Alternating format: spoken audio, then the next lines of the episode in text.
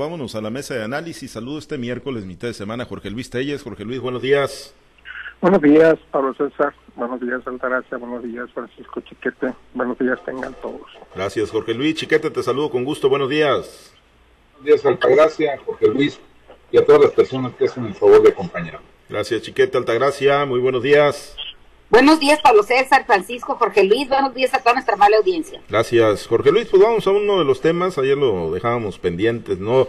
Por el asunto de los eh, bloqueos que, que, bueno, pues ya oportunamente compartimos ayer en este espacio.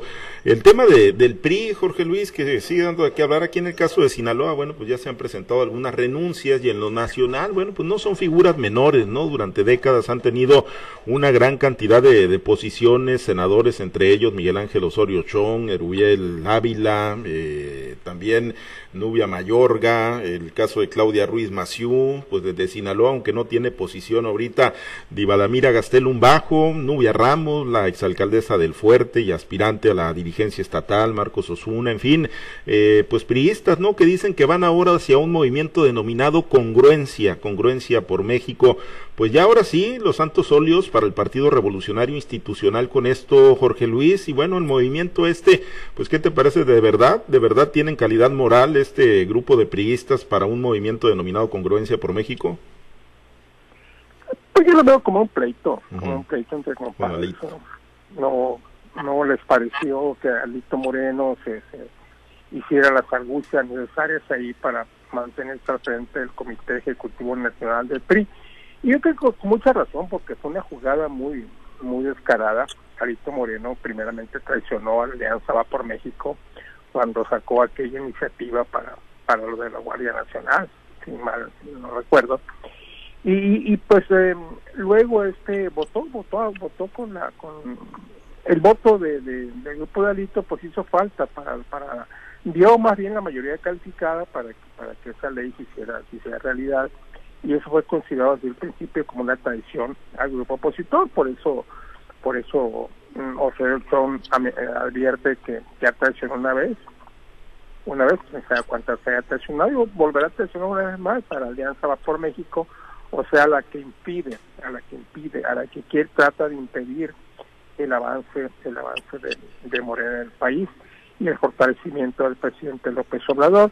Y esto pues ha robustecido las represiones de que en realidad Alito Moreno viene siendo una quinta columna de López Obrador al interior del PRI, porque siempre se, ha, se habló de una sólida amistad entre ellos dos, inclusive cuando se estaba eligiendo al presidente del FEN, López Obrador, con la sonrisa que le caracteriza, le pidió desde la mañanera a los priistas que votaran por Alito, porque era su mejor, su mejor candidato. Entonces esto ha generado una serie de sospechas pues que se han confirmado con todo el discurso a veces agresivo de, de, Alejandro Moreno en contra de López Obrador. Se dice que es puro teatro orquestado, eso es lo que dicen los, los grupos opositores, y de ahí viene la la salida de estos ¿qué? cuatro o cinco senadores del PRI. Lo cierto es que el PRI se queda únicamente con, con nueve, con nueve senadores y se convierte en la cuarta fuerza política en el Senado de la República, lo que era prácticamente pues impensable todavía, incluso hasta el 2000, hasta el 2018, pero pues ahora sí se han dado las cosas.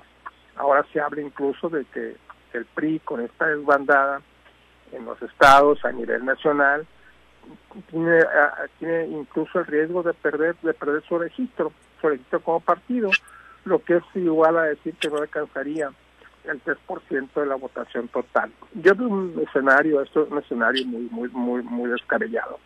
Por más mal que esté el PRI, realmente no está como para, para que vaya a perder el registro.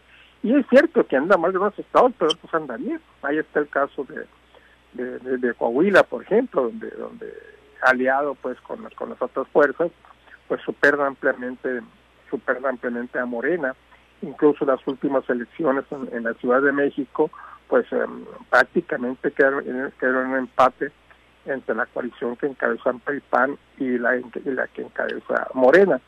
Entonces yo veo veo muy arriesgado, muy muy temerario eso de que digan que va a perder el registro del PRI. No lo creo, no lo creo sinceramente claro que como están las cosas, no veo yo cómo, cómo el PRI pueda pueda recuperarse, cuando menos parcialmente, de aquí a las elecciones del 2024. Pero pues dependiendo de ese resultado, yo creo que va, va ahí va a estar, va a estar, eh, este, de este resultado va a depender lo que vaya a ocurrir en el futuro, en el futuro del PRI. Por lo pronto, un, un escenario pues muy complicado, ¿no? Pero no tanto como para que vaya a perder el registro. O sea, que no le alcanzará al PRI ni siquiera para tener el 3% de votos en las elecciones del año que viene, pues me parece simplemente una predicción descabellada y pues a nivel a nivel local pues los emprendimientos que parecían menores ya no lo son tanto no personas importantes como Puchete en el sur aquí en aquí como como como aquí aquí en Culiacán en los Mochis con Marcos Osuna aquí con Chuy Valdés y muchos otros que están yendo. El caso de de, de que es una senadora que estuvo mucho tiempo en el PRI con una historia de carrera política de Emilia Ramos pues ya son emprendimientos que que deben de comenzar a preocupar muy seriamente al PRI, al menos, al menos en, el ámbito, en el ámbito local, donde estaría buscando, donde estaría buscando la manera pues de tener, de tener una mayor, una mayor presencia en los congresos, en el Congreso local y en las presidencias municipales. Y eso es muy malo porque fíjate que a nivel local el PRI está mejor posicionado que, que el PAN. Ah, eh, tiene mayor presencia electoral, mayor porcentaje de votos, mayor intención de, mayor intención de gente que, que, la quiera votar. Entonces esto, esta situación pues marca así un, sesgo preocupante para la ejército estatal del PRI. Si el PRI es mejor posicionado con estos reprendimientos, imagínense cuál es la expectativa del PRI y de los aliados para las elecciones del año venidero. Sí, efectivamente, no digo con todo y estos desprendimientos, siendo aún gente rentable, ¿no? En esas regiones, hablando de Sinaloa específicamente, pues eh, yo coincido, es, es, complicado ya ver un escenario en el corto plazo o en lo inmediato de desaparición del revolucionario institucional. Chiquete, no sé tu opinión. Lo que sí es que, pues digo, eh, pues hablar de congruencia cuando se está intentando construir un, un proyecto alternativo, ¿no? Un proyecto que, que verdaderamente compita contra el oficialismo en el 2024 y que se den estos desprendimientos, pues, pues no pareciera, ¿no? Eh, ser, pues, eh, el mejor espíritu de congruencia por México?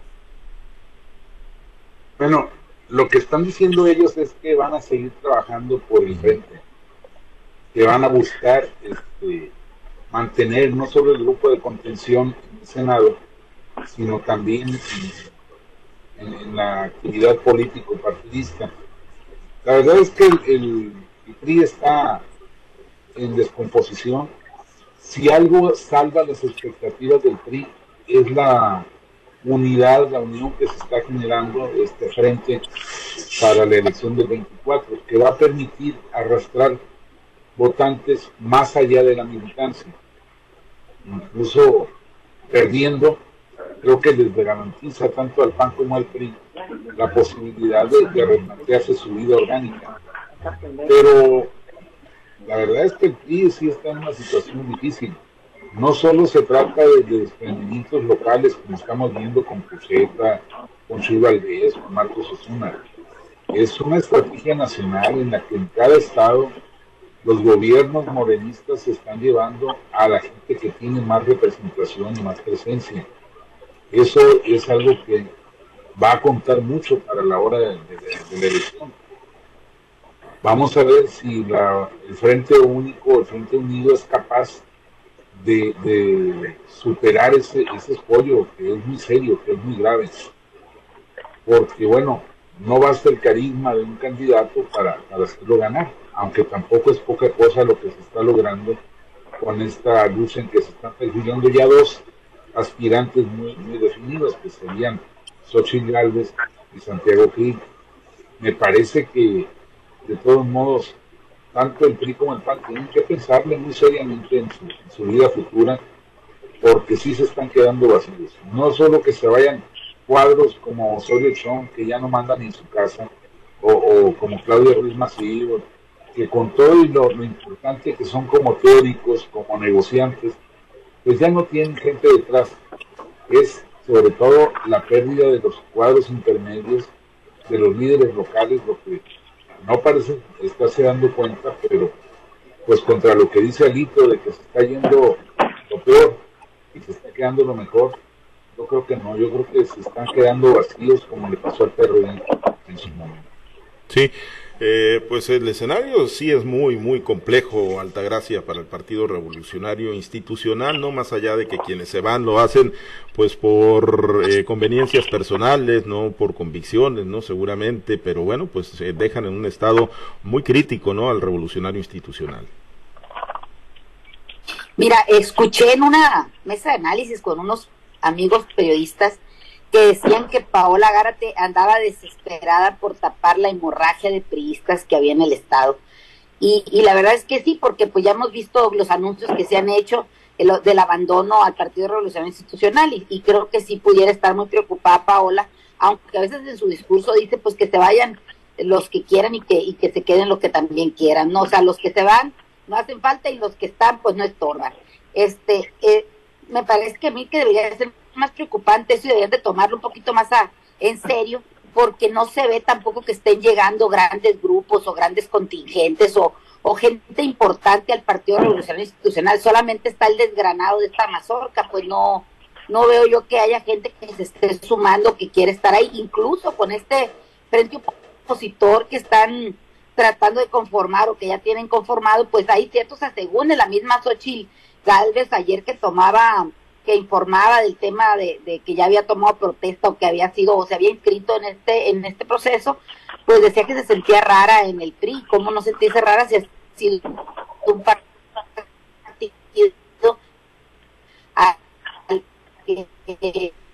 que, históricamente el PAN traba por México, ¿no? Pero, pero sí me parece que el PRI no se está preocupando por llegarle a nuevos integrantes, por llegar a, a, nuevos, a, nuevos agentes o, personas que quisieran hacer político con las siglas estas de del Revolucionario Institucional. También estoy escuchando que desde hace unos días para acá en la radio ha estado saliendo una, una publicidad del PRI dirigida precisamente por Alito Moreno, donde le hace un llamado Movimiento Ciudadano diciéndole que es el tiempo histórico para que se una a, a este a este frente opositor, ¿no? Eh, y, precisamente la, la condición de, de Movimiento Ciudadano es que no quiere nada con el PRI, ¿no? O sea, ni aunque le hablen, ni aunque le supliquen, no quiere nada con el PRI. Vamos a ver si más adelante puede sostener esto y, y lo logran convencer, ¿no? En el tema de Osorio Chong me parece que desde hace ya muchos meses este rompimiento era inminente, este estaba este abandono del partido era inminente. Recordemos también cómo fue destituido de la de, de la dirigencia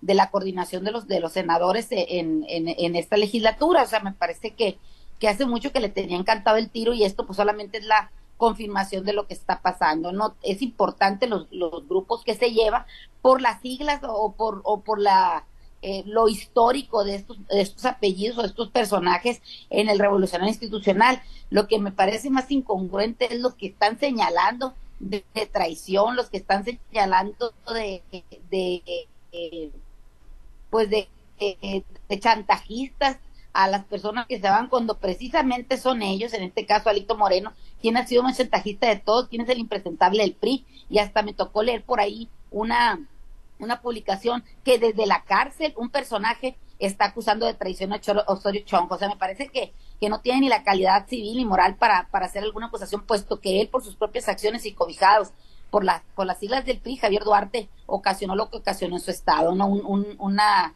una dirigencia bastante cuestionada y bastante este comprobados los, los desvíos, desfalcos que hizo en, en su administración. Me parece que, que esto que se estén tirando hasta con la cubeta, pues lo único que está demostrando es que ese partido realmente está fragmentado hasta sus, hasta sus, hasta sus cimientos y difícilmente con esas actitudes y con esta falta de trabajo, con esta falta de empatía con la sociedad, pues van a lograr fortalecerlo y mucho menos tenerle algo que ofrecer como, como una opción política a los que ahora se les puede llamar nuevos políticos. O sea, nadie quiere irse al PRI, al contrario, están saliendo en desbandada y están dejando que el barco se hunda porque realmente pues está, como te digo, corroído hasta sus, hasta sus cimientos, hasta sus orígenes. Me parece que es algo más que con ese tipo de, discursos de descalificación que se tendría que estar haciendo para de veras fortalecer un organismo político que pues fue tradición en México durante mucho mucho tiempo, pero hoy la gente lo que menos quiere es tener algo que ver con el revolucionario institucional. Bueno, pues sí,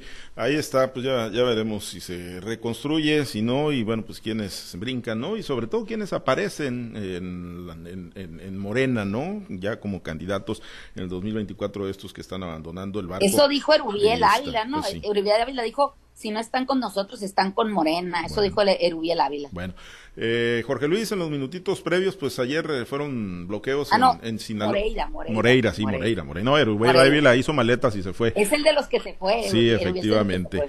Bueno, ayer hubo bloqueos en Sinaloa, Jorge Luis, hoy hubo bloqueos en Tamaulipas y pues empieza a convertir o se ha convertido ya en los últimos meses en el pan nuestro, ¿no? De, de cada día. Aquí en Sinaloa, pues afortunadamente pues dicen las autoridades, no, no pasó a mayores, solamente el decomiso de nueve unidades, dos de ellas clonadas, ¿no? Con instituciones de gobierno, la Guardia Nacional, el Ejército, pero bueno, como lo decíamos ayer al cierre, ¿no? De este espacio, ahí está la capacidad de fuerza y de movilización de los criminales.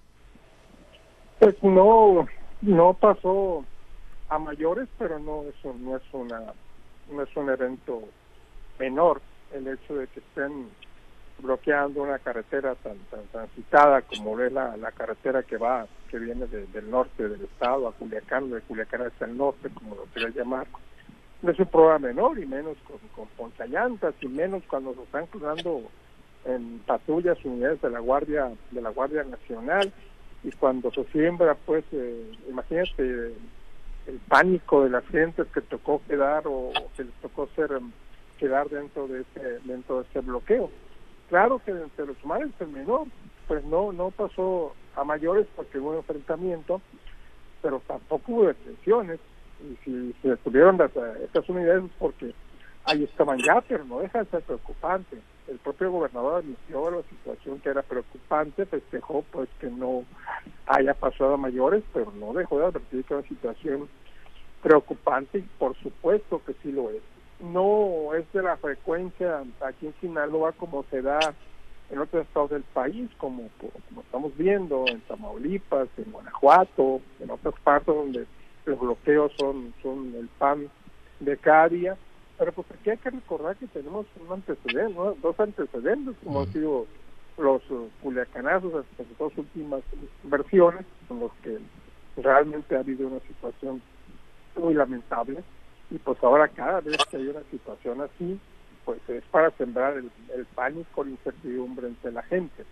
No pasó mayores efectivamente, pero sí preocupa, y sí preocupa y se requiere pues una mayor presencia policíaca en esos puntos que desafortunadamente pues no, no la tenemos, no se ve por ningún lado, yo no sé dónde se esconden, porque cuando uno transita por esos caminos, lo que menos ve son elementos de la Guardia Nacional o del Ejército Mexicano, eso sí, por la ciudad nos debemos circular en caravana, como si estuvieran un desfile del 16 de septiembre, pero a la hora que se requiere, cuando, cuando se ocupan verdaderamente, pues no aparecen por ningún lado. Pues sí, se van en sentido contrario muchas veces, eh, Chiquete, ¿no? Como ocurrió con Hipólito Mora, ¿no? Que ahí quedó acreditado, ¿no? En la Ruana, Michoacán, pues en Sinaloa parece no ser la excepción. Mira, y lo más preocupante todavía es que los dos culiacanazos anteriores fueron por un personaje de cierto nivel en la jerarquía del, crimen organizado. Hoy son por un, don nadie. Por lo menos públicamente no se sabe quién sea ese niño o, qué tan influyente puede ser, pero como que incluso se están sintiendo tan capaces, tan impunes, que están abaratando el asunto. Yo entiendo que si un gran jefe, un gran capo es capturado, pues se movilicen, utilicen su, su fuerza para tratar de rescatarlo, para impresionar. Pero ya cuando se trata de, jefes tan locales, pues quiere decir que se sienten muy libres de hacer lo que les dé su gana. Y efectivamente lo son, porque nadie fue capturado.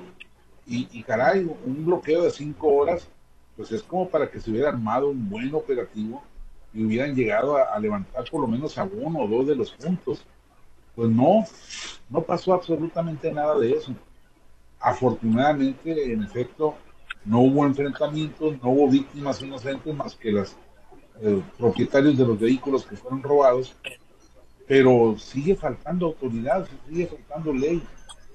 Yo creo que si el gobierno sigue leyendo las, las, loas que le hacen, que ahora sí nos salió barato, que vamos mejorando, pues yo no, no, no veo que vayan a, encaminarse rumbo a una solución efectiva y concreta como la que necesitamos. Bien.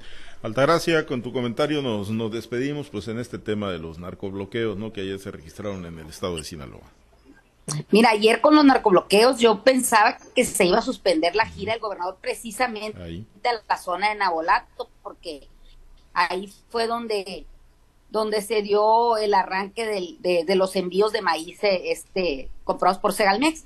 Y no, la verdad es que no se suspendió nada, estuvo el evento muy concurrido, incluso el gobernador hizo un, un, señalamiento sobre este, este particular, donde dijo que si hubiera habido ese gran peligro que, que se manifestó en la mañana, pues finalmente él no hubiera podido salir, que eso era un, un tema de cómo medir la temperatura, este tema de los bloqueos.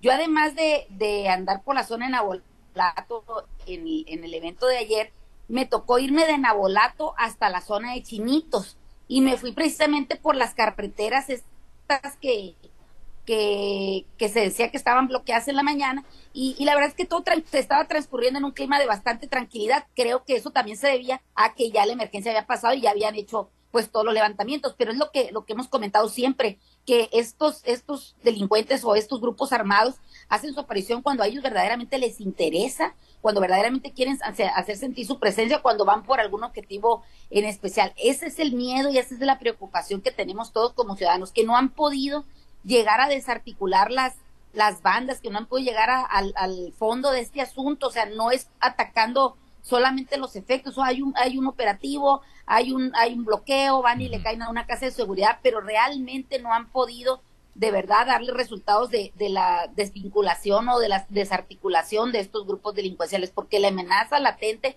pues ahí está, y los, y desgraciadamente, pues los que seguimos siendo rehenes, pues somos la ciudadanía. Y hoy fue en martes. Muy bien, pues sí, no, no fue en jueves. Gracias, Santa Gracia, nos despedimos. Eh, a eso me refiero que puede ser cualquier día de la semana, cualquier día del año. Que tengan un excelente día. Gracias, Jorge Luis. Excelente miércoles. Que tengan una buena mitad de semana. Gracias, Chiquete. Excelente día. Buen día, saludos a todos.